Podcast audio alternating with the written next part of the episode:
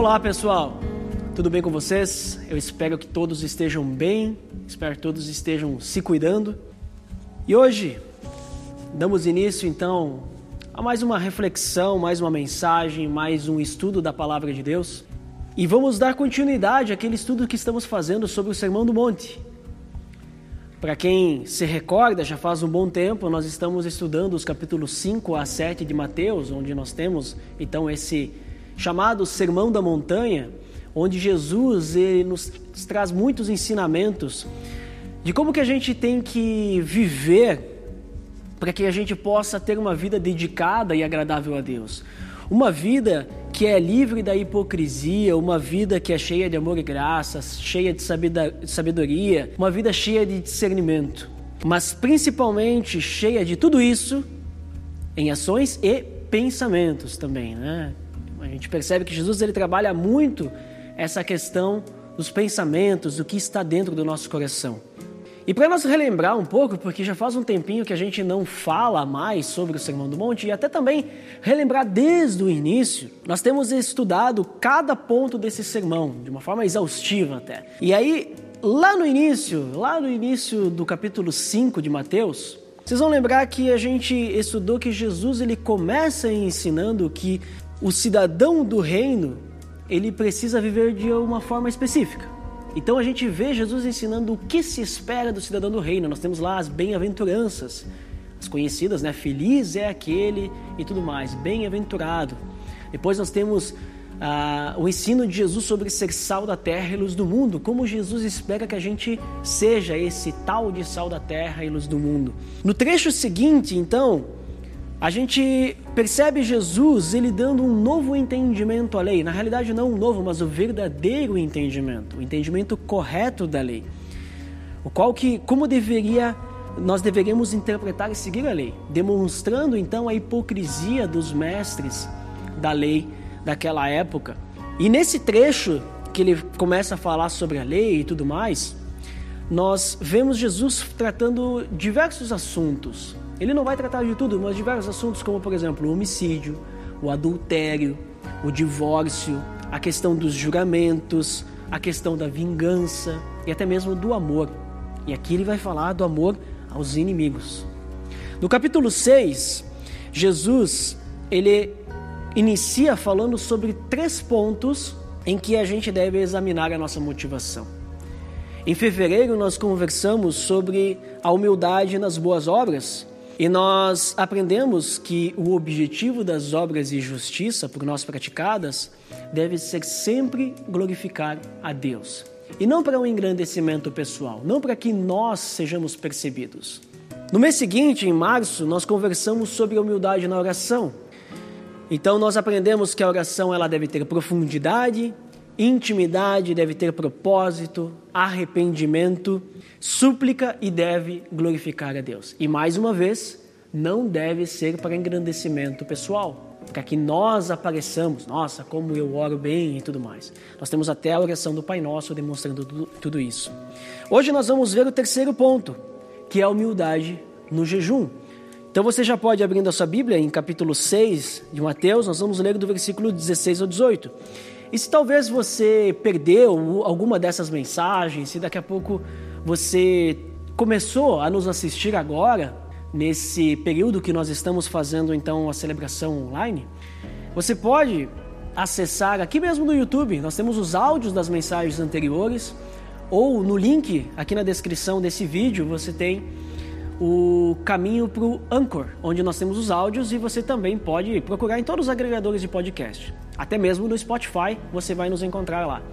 E aí você vai ter lá todas as mensagens referentes ao Sermão do Monte, é só ver as últimas mensagens que tem meu nome, exceto as duas últimas, todas elas são sobre o Sermão do Monte, a partir de 2019. Então vamos ler capítulo 6 de Mateus, a partir do versículo 16. Quando jejuarem, não mostrem uma aparência triste como os hipócritas pois eles mudam a aparência do rosto a fim de que os outros vejam que eles estão jejuando.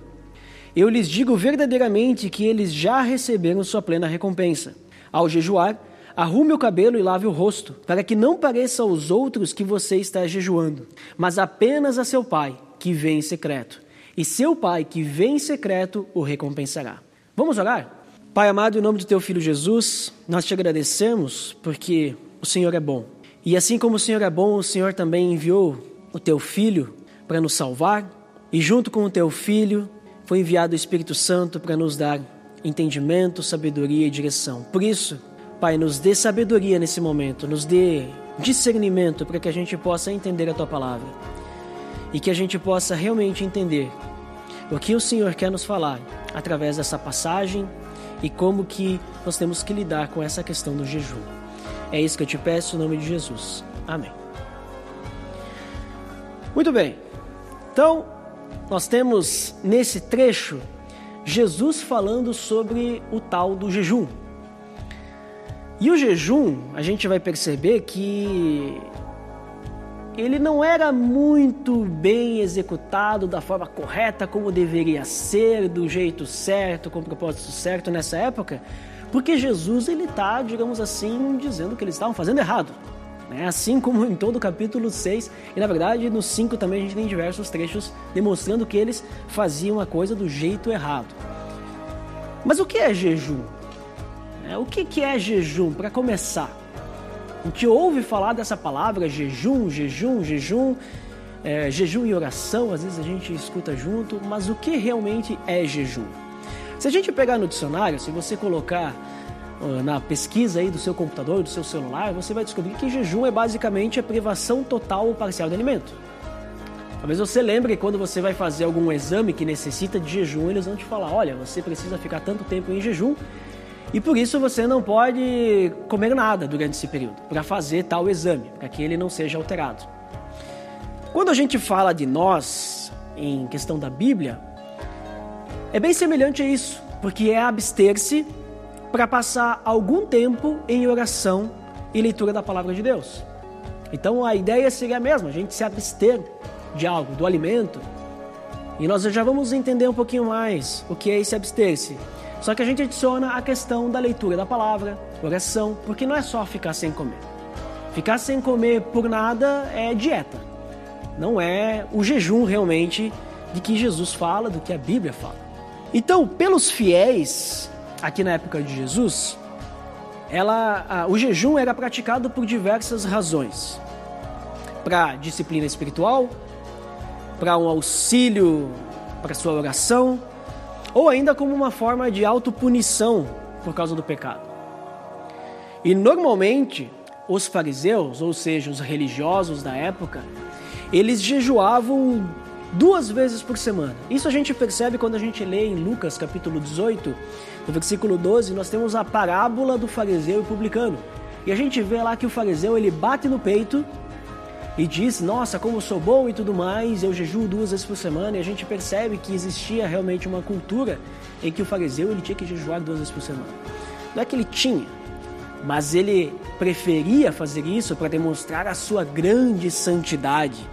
Né? Ele, nossa, queria impressionar todo mundo. Isso por causa de que o jejum de duas vezes por semana ele ia muito além do jejum requerido pela lei, que era uma vez por ano no dia da expiação.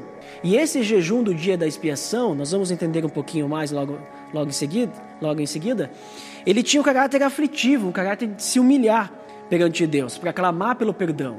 Né? Nós temos dois trechos que falam disso, um deles é Levítico capítulo 23, do versículo 26 ao 32, e o outro nós já vamos ler. Então já pode ir abrindo aí em Levítico, que nós já vamos ler Levítico 16. E também haviam outros momentos específicos depois do exílio da Babilônia, que a gente lê lá em Zacarias 8:19, que eles também praticavam o jejum. Então abre aí em Levítico capítulo 16, nós vamos ler dos versículos 29 ao 31, para nós entendermos onde surgiu o jejum, como começou o jejum, para nós podermos entender como é que o jejum chegou a esse ponto em que Jesus estava dizendo para eles: vocês não estão entendendo o que vocês estão falando, e vocês estão fazendo pelo motivo errado. Abre lá então, Levítico 16, vamos ler do 29 ao 31. Versículo 29. Este é um decreto perpétuo para vocês. No décimo dia do sétimo mês vocês se humilharão e não poderão realizar trabalho algum, nem o natural da terra, nem o estrangeiro residente. Porquanto nesse dia se fará propiciação por vocês para purificá-los.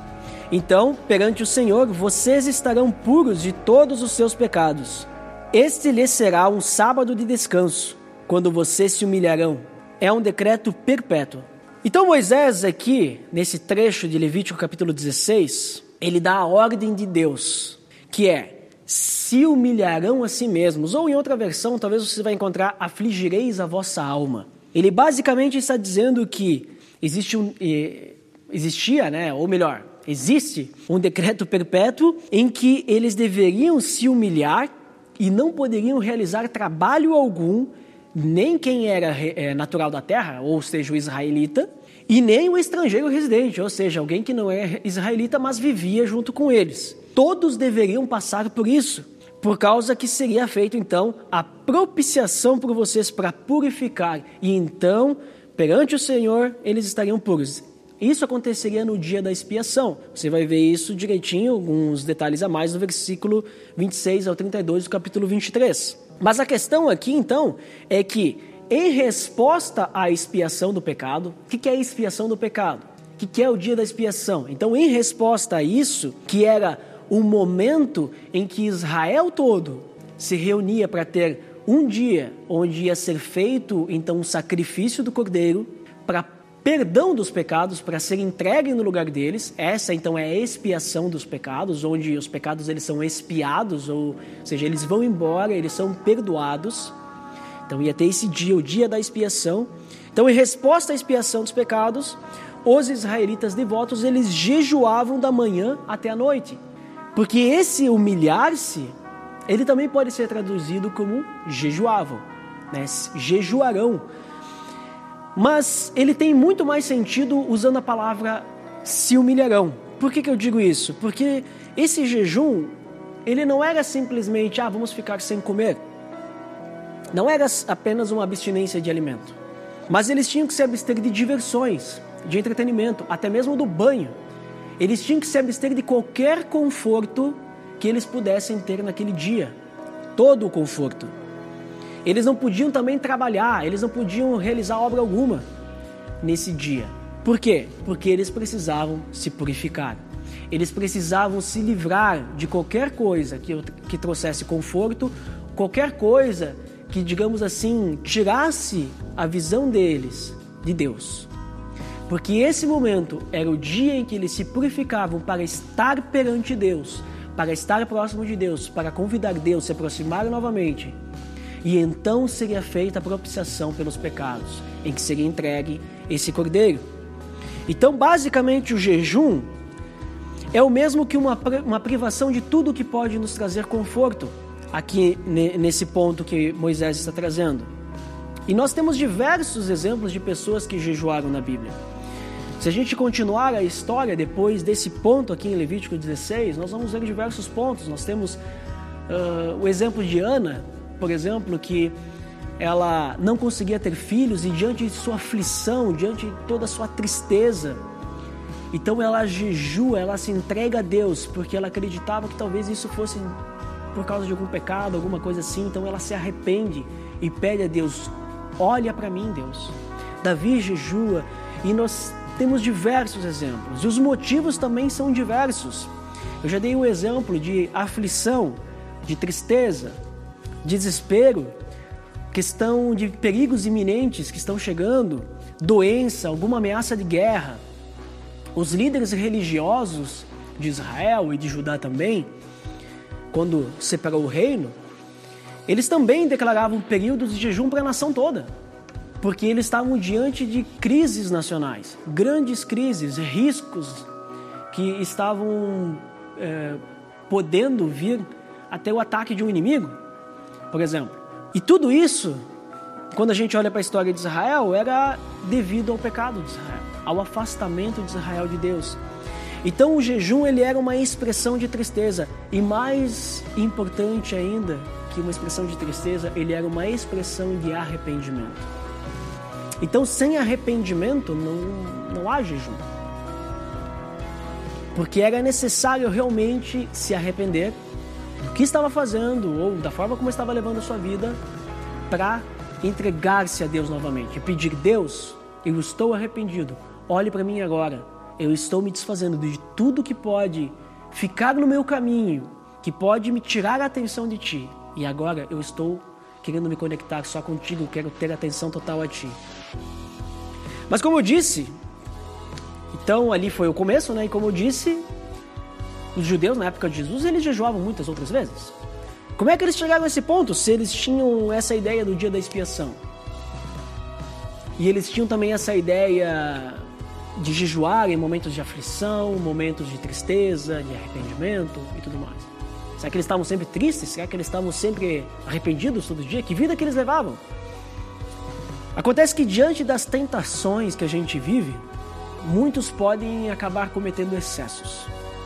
Podem acabar fazendo mais do que o necessário.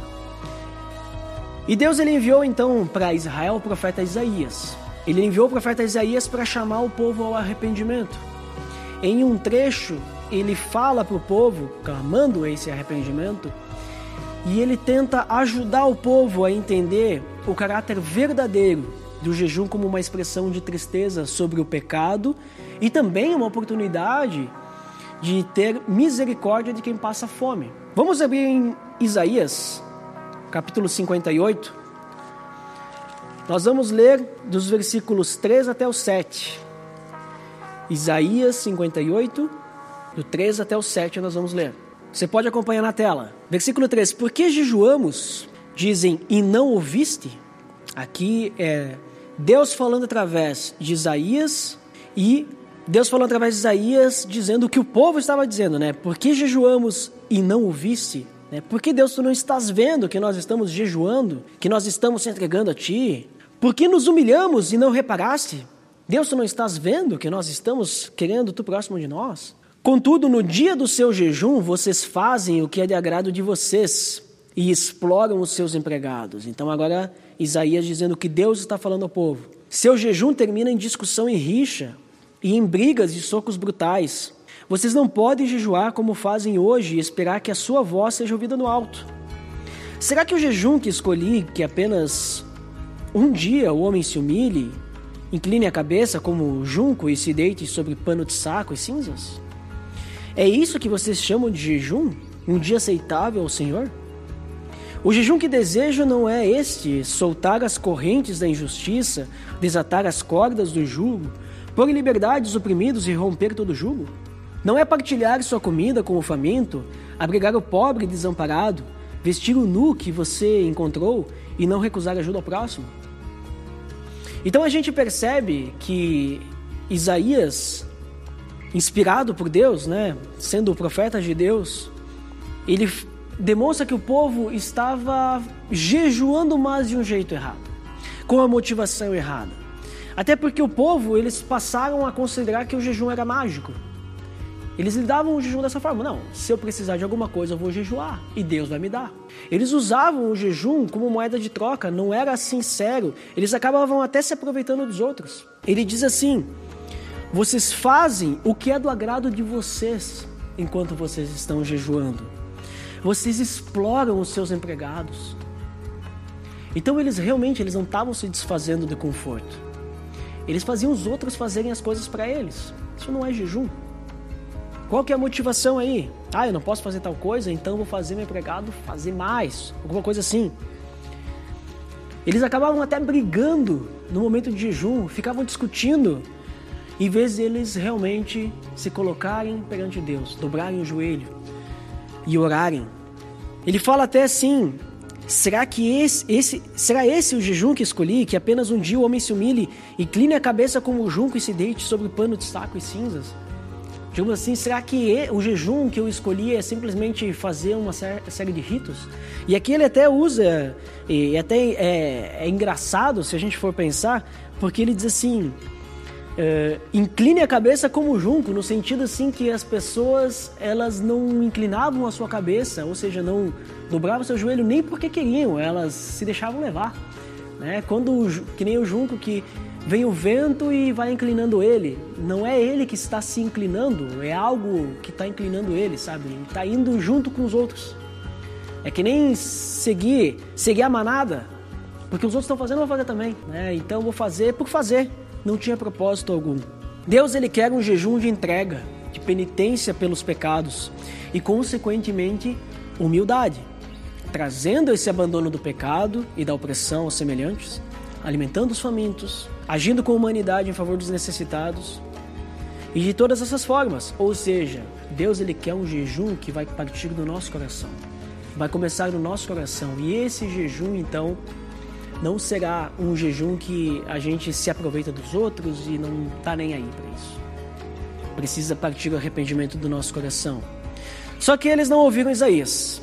Eles continuaram da mesma forma. Continuaram do mesmo jeito.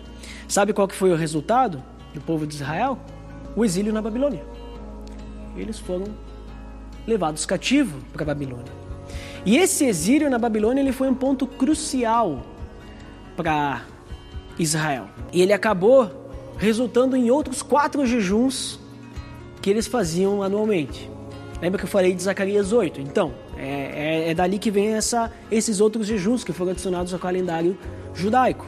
Mas esses outros jejuns, eles até tinham um propósito santo, porque o objetivo desses jejuns era ter um dia para jejuar e lembrar das coisas tristes que acontecem quando a gente negligencia a palavra de Deus. Então, até a ideia era boa, a gente poder lembrar de como nós erramos no passado, nos entristecermos por isso, para que a gente sempre lembre que se a gente fizer isso de novo, agir dessa forma, se a gente negligenciar a palavra de Deus, Deus vai se afastar de nós, nós sofreremos as consequências. Né? Então, realmente era algo uh, bom, era um jejum de propósito, realmente, de arrependimento, de tristeza, relembrar, manter aquela memória viva para não cair mais no mesmo erro. Mas com o tempo, né, os israelitas eles eram humanos, pecadores, assim como nós somos. Com o tempo tornou ah, isso se tornou mais uma forma pela qual os israelitas abusavam da palavra de Deus, porque na ânsia deles entenderem então o motivo desse exílio, por que, que nós somos para o exílio, e obviamente é a questão do afastamento de, de Deus e o pecado e tudo mais, né, que eles tinham no meio do povo, mas querendo entender o motivo do exílio, eles começaram a pensar assim: olha, se a gente seguir a risca a palavra de Deus e cumprir todos os preceitos da lei, então nós seremos salvos. Então a lei fala que tem que jejuar, então nós não vamos jejuar só quando a lei diz, nós vamos jejuar mais. Porque se o jejum é uma coisa boa que nos aproxima de Deus e nós declaramos nosso arrependimento, vamos se arrepender muitas vezes para mostrar para Deus que nós somos pessoas constantemente em arrependimento. E aí o jejum ele passou de uma expressão de real arrependimento para uma tentativa de apaziguar essa forma compulsória de legalismo deles. Eles acabavam então usando o jejum para bajular Deus, uma moeda de troca, mais uma vez. Assim como era na época que Isaías escreveu o que Deus tinha para falar para o povo. Ainda existiam fiéis ali nessa época de Jesus, ainda existiam, que jejuavam com uma expressão de arrependimento e reverência ao Senhor. Mas não eram desses caras que Jesus estava falando, não eram dessas pessoas. Jesus, ele estava falando de outros. Até porque quando a gente vai olhar Jesus, ele não era contra o jejum. Porque se ele fosse contra o jejum, a gente tem um problema, porque Jesus ele jejuou 40 dias e 40 noites no início do seu ministério. Ele não era contra o jejum. E esse jejum de Jesus, nesses 40 dias e 40 noites, no início do seu ministério, foi uma grande expressão de dependência de Deus. Porque pensa só, fica 40 dias, 40 noites jejuando. E detalhe, a gente lembra muito desse momento da vida de Jesus na questão da tentação que ele sofreu e como que ele se defendeu e tudo mais. Mas a gente não para para pensar que esse, jeju, que esse jejum de Jesus não foi só de alimento. Porque ele foi aonde para jejuar? Ele passou quanto, aonde todo esse tempo? Ele passou esse tempo no deserto. Então Jesus, ele também se absteve de todo o conforto. Ele fez questão de ir para um lugar onde ele não, te, não teria nenhum conforto, nenhuma segurança. Ele estaria à mercê de tudo, dependendo apenas de Deus. Então, diante de todo esse contexto, onde a gente vê onde iniciou o jejum, o que aconteceu com o povo de Israel, e chegando até em Jesus, que utilizou esse momento para se defender das tentações de Satanás, utilizando a palavra de Deus, diante de tudo isso, a gente percebe que o que Jesus está condenando aqui é um jejum sem propósito.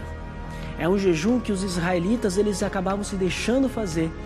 Um jejum que era muitas vezes usado para se autopromover.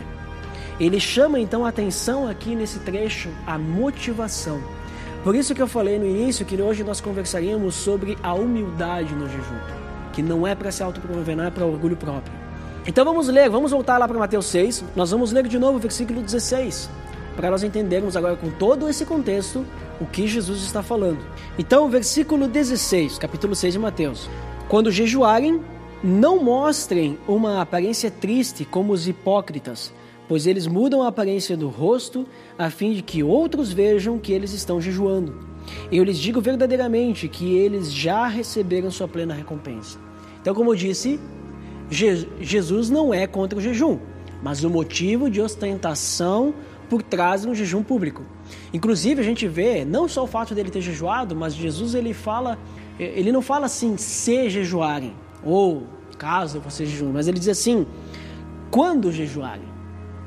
Quando jejuarem, não façam isso, né? Então, quando, ou seja, o jejum, ele é parte da vida do cristão.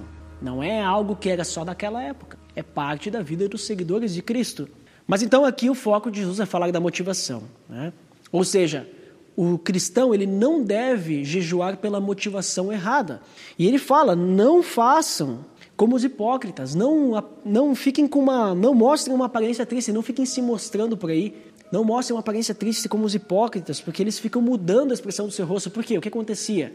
Eles, esses hipócritas, que inclusive é, ele está citando aqui os religiosos, né? Essa falsa motivação dos religiosos, esses hipócritas, eles mudavam a sua aparência para dizer que estavam jejuando, mas na realidade eles não estavam. Assim como o povo fazia lá na época que Isaías, nós lemos ali Isaías 58, ele fala que eles não estavam jejuando direito.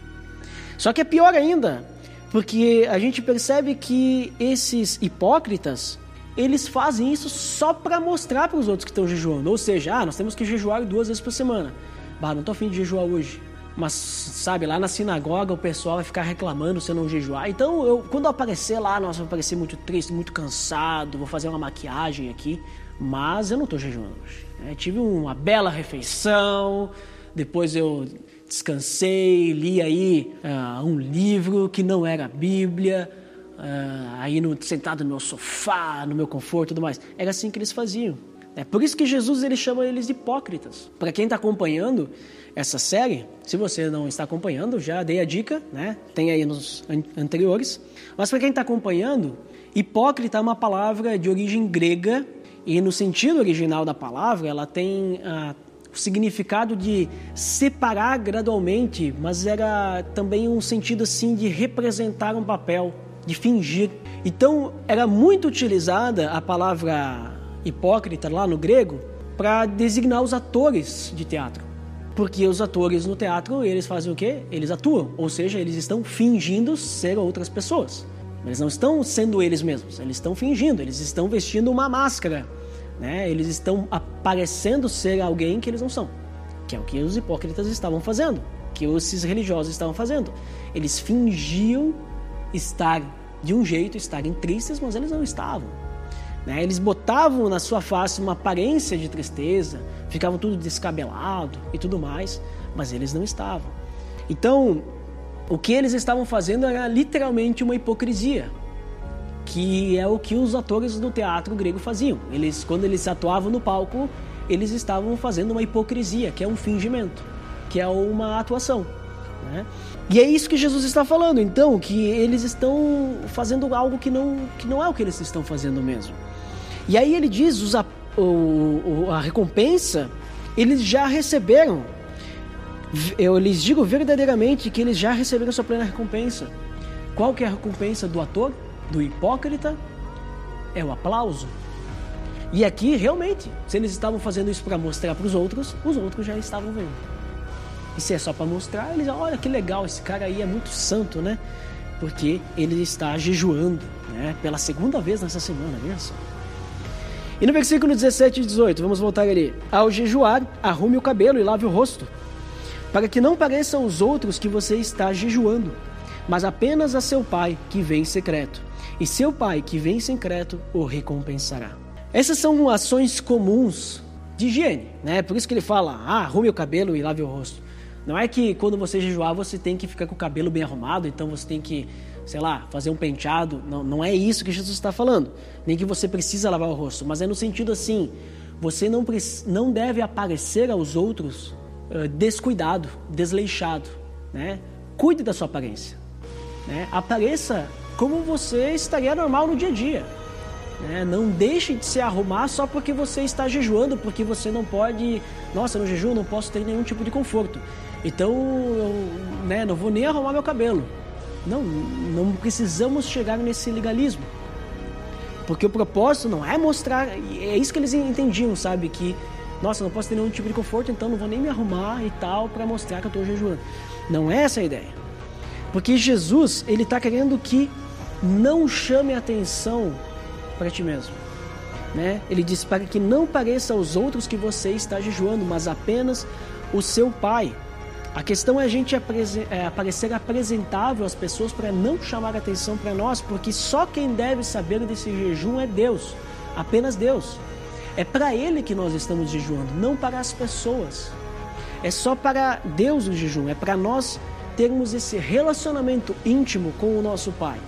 Então, só Deus ele pode olhar para o nosso coração entristecido o nosso coração arrependido para nos consolar, para nos direcionar para um caminho que Ele tem preparado para nós. É só Deus. É só Deus que precisa saber que nós estamos nos humilhando perante Ele, que nós queremos Ele próximo de nós. Jesus também a gente tem que tomar cuidado aqui, que Ele não está dizendo que a gente tem que ser falso. Que daí, em vez de vestir a máscara que nós estamos jejuando, onde a gente não está, aí então a gente veste a máscara que nós estamos totalmente contentes e alegres quando profundamente nós estamos tristes. Não é para ser falso. Lembre-se, é a questão da motivação, não chamar atenção para si.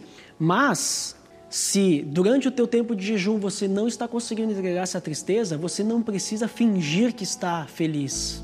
Porque Jesus não está falando isso. Jesus está condenando essa atitude hipócrita de parecer algo que você não é. Né? De fazer, dizer que está fazendo jejum quando você não está. Mas não é essa a questão. A questão de a gente, agora eu tenho que, é, regra, ter que parecer feliz. Não, se você realmente está triste e durante o teu período de jejum uh, você não está conseguindo entregar esse tempo, uh, essa tristeza para Deus, e você, não, e você continua triste e totalmente cabisbaixo, você não vai precisar mudar a sua face. Né? Você não vai conseguir esconder isso. Você não precisa ser um mentiroso. Então não é isso que ele está falando. Por isso também não é um problema se alguém descobrir que você está jejuando. As pessoas falam muito: "Nossa, você não pode falar que você está jejuando, porque senão o seu jejum está errado". Né? Você perdeu ali o propósito do seu jejum. Se alguém te perguntar: "Você está jejuando?" E aí se você falar assim, perdeu. Não, não é isso. Mais uma vez, o propósito é a autopromoção. Né? Nós se auto-vangloriarmos através do jejum. Não tem problema se alguém é, te perguntar: você está jejuando hoje? Você está jejuando essa semana? Não sei. Você estava jejuando tal dia?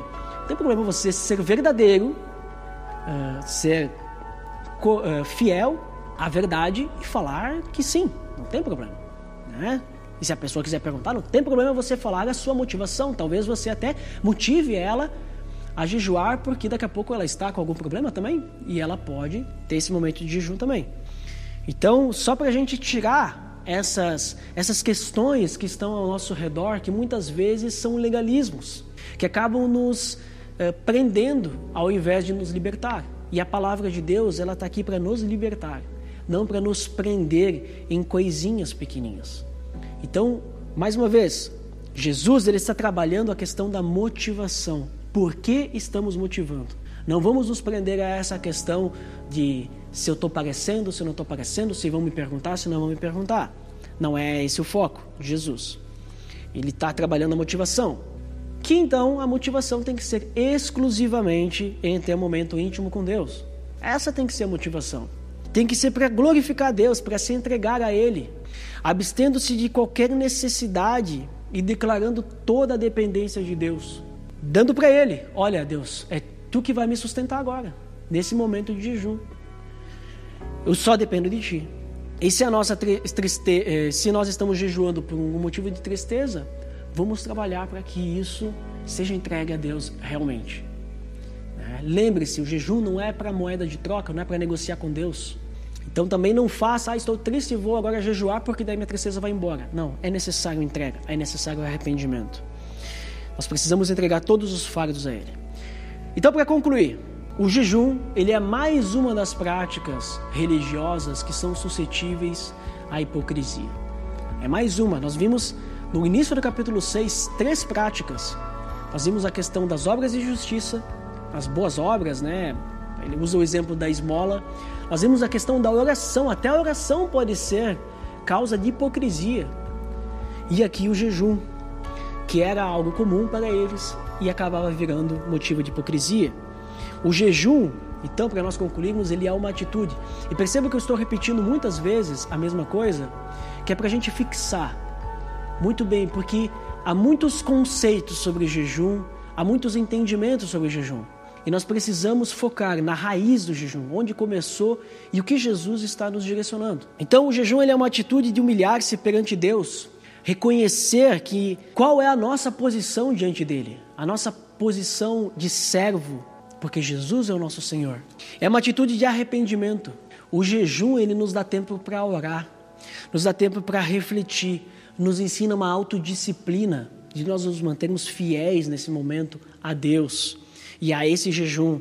Nos lembra que nós podemos viver com muito menos do que a gente necessita muitas vezes. E nos ajuda também a valorizar os dons de Deus.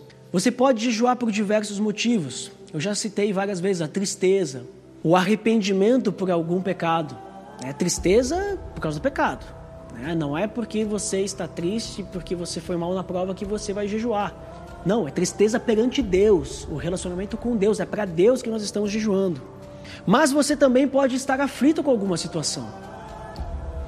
Você pode estar passando por alguma aflição diante dessa pandemia que nós estamos vivendo. Você pode estar em luto e aflito. O que, que vai acontecer? Será que Deus se afastou de mim e agora eu estou sofrendo nesse momento de pandemia? Eu perdi um ente querido e eu não consigo superar esse luto. Você pode jejuar e entregar isso a Deus também, para que Deus ele te dê forças, para que Deus ele te direcione novamente na esperança de Cristo e, e, e esse propósito uh, da nossa vida de viver para o Pai. Você pode jejuar também para pedir perdão e ajuda também a Deus diante de uma fortaleza. Uma fortaleza é um pecado que constantemente está presente em nossa vida.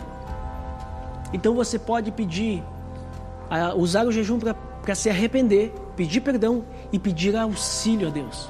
Para que Ele se aproxime de ti e consiga, e tu consiga se libertar dessa fortaleza, desse pecado que te incomoda. Você pode jejuar também para relembrar situações em que você passou, que você errou mas que Deus foi misericordioso e te perdoou, te aceitou de volta e esteve junto contigo depois daquele momento. Assim como Israel também jejuava para relembrar várias, várias situações. São várias formas, mas assim como a gente falou desde o início, e como foi lá no início, lá em Levítico 16, tem que ter propósito. Não pode ser por qualquer coisa, como faziam os hipócritas, que eles faziam para cumprir uma tabelinha. Eles faziam porque tinha que fazer. Se alguém pedir para você fazer jejum por alguma situação e você não estiver afim de fazer, é melhor não fazer, porque você estará cometendo um pecado. Agora, o melhor seria, claro, entender essa motivação da pessoa te pedir para jejuar junto e fazer dessa motivação a tua motivação, para vocês jejuarem juntos, né? Assim como acontecia os jejuns nacionais na, em Israel. E falando sobre isso, sobre esses jejuns nacionais que aconteciam em Israel, em Judá, os reis proclamavam, os profetas também proclamavam isso. É importante a gente citar que o fato de jejuar não significa que Deus ele vai responder positivamente ao nosso clamor. O jejum ele não é uma moeda de troca, como eu tenho falado. Ele é um reconhecimento de que nós necessitamos do Pai. Então ele é muito mais um indício de humilhação minha perante Deus e reconhecimento do meu próprio pecado do que uma mudança de atitude de Deus. O jejum não vai fazer com que Deus ele sinta pena de mim e ele mude aquilo que ele já tem preparado como consequência para o meu pecado. Foi isso que aconteceu com Israel. O fato de eles decretarem aqueles jejuns nacionais, ah, diante de alguma situação, de algum pecado, alguma situação que eles estavam vivendo, Deus viu o coração contrito do povo diante do pecado, diante da ofensa perante Deus que eles tinham cometido. Deus viu, mas isso não impediu que depois lá na frente eles fossem levados cativos para a Babilônia. Então, se a gente é, tiver um, uma ideia, uma motivação de querer que Deus nos dê algo em troca, nós também estamos com a motivação errada. Não é assim que funciona o jejum. Por isso, jejue com o propósito correto. Jejue sempre pensando que você está querendo buscar a Deus diante de um afastamento, de um pecado, algo que você se arrepende. O jejum é um ato de humilhar-se perante Deus. É um ato de realmente se entregar. Eu vou dar um exemplo para vocês de como poderia ser um jejum. Porque às vezes fala, as pessoas perguntam, tá, mas e como é que se jejua então? Tem diversas formas. Eu vou dar um exemplo, muito baseado eh, no que eles faziam, né? E claro, um pouco modificado. Você pode, por exemplo, acordar antes do sol nascer. Pode aproveitar o inverno, o sol nasce mais tarde, né? Então você não precisa acordar tão cedo. Então, acorda antes do sol nascer, toma um café, um café da manhã, e aproveita depois esse momento para examinar-se a si mesmo.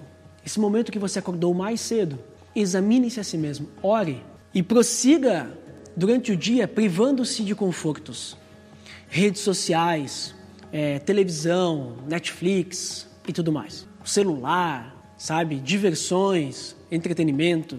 Prive-se desses confortos, para que a sua mente esteja percebendo, e o seu coração também, que você, necess... você está focado em Deus agora, você necessita de Deus, e que todas essas coisas, elas não são necessárias para a sua vida, para que você esteja focado em Deus. E nos momentos que você iria ter as suas refeições, aproveite para orar e ler a palavra. Se for um dia que você vai trabalhar, tudo bem, não tem problema, você pode trabalhar. Né? E aí você vai usar os outros, os outros momentos ali livres para se dedicar a Deus. Mas você pode escolher um sábado, por exemplo, um domingo, e não vai, como não vai trabalhar, pode se privar o dia todo dos confortos. E aí no final do dia, quando o sol se pôr, você pode voltar a se alimentar. Isso é um exemplo. Né? Não, é, não é que tem que ser assim.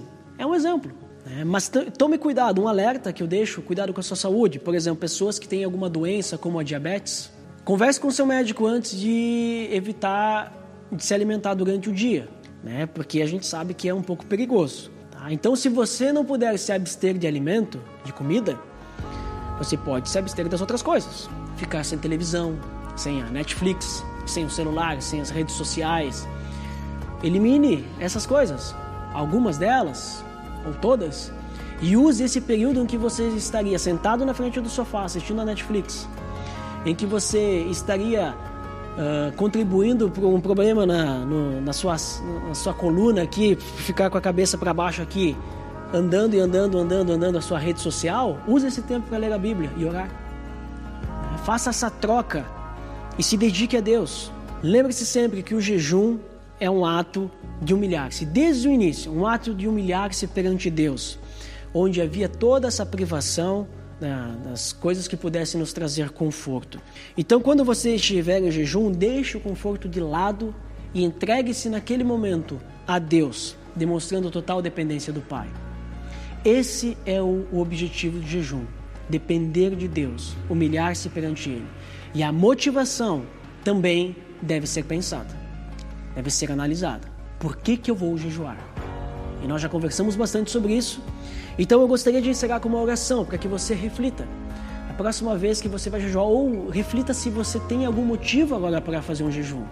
Se você tem algum, algo que te move a jejuar, algo que você percebeu que precisa se arrepender e se entregar a Deus, porque do jeito que você está andando na sua vida, não dá mais. Você precisa realmente dar uma volta, né, uma curva, né, e ir por um outro caminho, porque você está se afastando de Deus nesse momento. Reflita sobre isso. Reflita se você precisa realmente ter um momento para se aproximar um pouco mais dele. Vamos orar?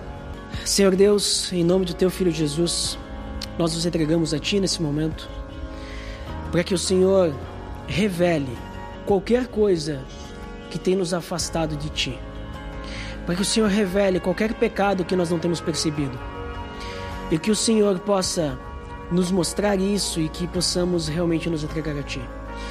E se nós estamos com dificuldade de entregar alguma coisa a Ti, se nós estamos tristes diante de algum pecado, se nós estamos angustiados e aflitos diante de alguma situação, que nós possamos então utilizar o jejum de uma forma correta, motivado por isso para nos aproximarmos de Ti, nós nos humilharmos perante Ti, realmente dependermos de Ti e que o Senhor seja glorificado nesse momento de jejum.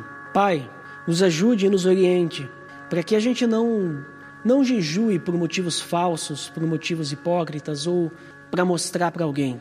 Não, não, não nos permita que a gente ande por esse caminho, mas nos ajude a realmente praticar o jejum da forma como o Senhor preparou para que o jejum fosse praticado. Eu te peço por isso nessa noite, em nome de Jesus.